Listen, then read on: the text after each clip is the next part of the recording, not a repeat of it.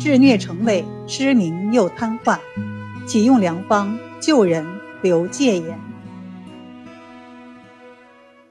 张某的妻子在夏天患了疟疾，也就是俗话说的“打摆子”，应当一会儿发热，一会儿又冷得发抖。可他却是发热的时候少些，冷得发抖的时候多一些。医生便认定他患的是体寒胃弱病，给他开的药季季都离不开附子、肉桂等热性药。后来，疟疾虽然退下去了。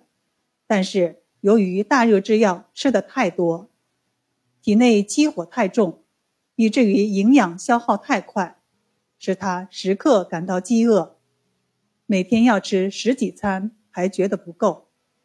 可他这样能吃，却不能做一点事情，因为一站立就觉得累。过了一些时日，他连视力也变得模糊，腿脚也不能走路了。因为他越来越肥胖，从腰胯到脚尖，整个下半身都变软了，根本无法站立。他就这样成了一个吃得多又不能做事，连站也站不起来的肥胖病妇。这对一个家庭来说，实在是一个累赘，因此家里人都有点嫌弃他，连说话也没人搭理。使他觉得度日如年，生不如死。这年的秋末冬初时节，华伯仁出诊到了张家的邻村。一位老人对他说：“华先生医术高明，张家的那个胖媳妇真可怜，病了几个月，现在连路也走不成了。他患的那种病还能不能治呀？”华伯仁说。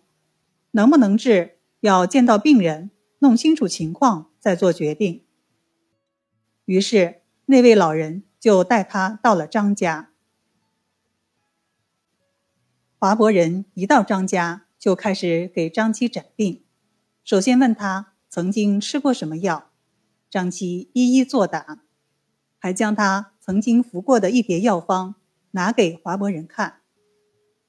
华伯仁诊脉后。对张某说：“他的脉象宏大而虚如。刚才听了他的回答，又看了他已经服过的一些处方，可以断定他现在患的是痿症，身体某一部分萎缩或失去功能。很明显，他的萎缩部分就是下身，特别是双腿。起病的原因就是在夏天吃多了热性药物。”夏天湿热之气重，要他吃那么多的热性药，湿上加火，就像体内在不停的烧开水一样，把肺气都几乎烧光烧焦了，哪里还有正气供养全身呢？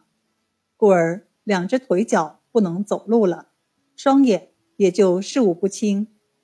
如果不抓紧治疗，最终还会变成瞎子。听了华伯仁的话，张七激动地说：“先生若能救我，定当终生报答。”华伯仁说：“不必客气，治病救人是医生的本分。我现在就给你开个处方，多抓几剂来煎服之后，一定能有所好转，最后还有可能完全治愈。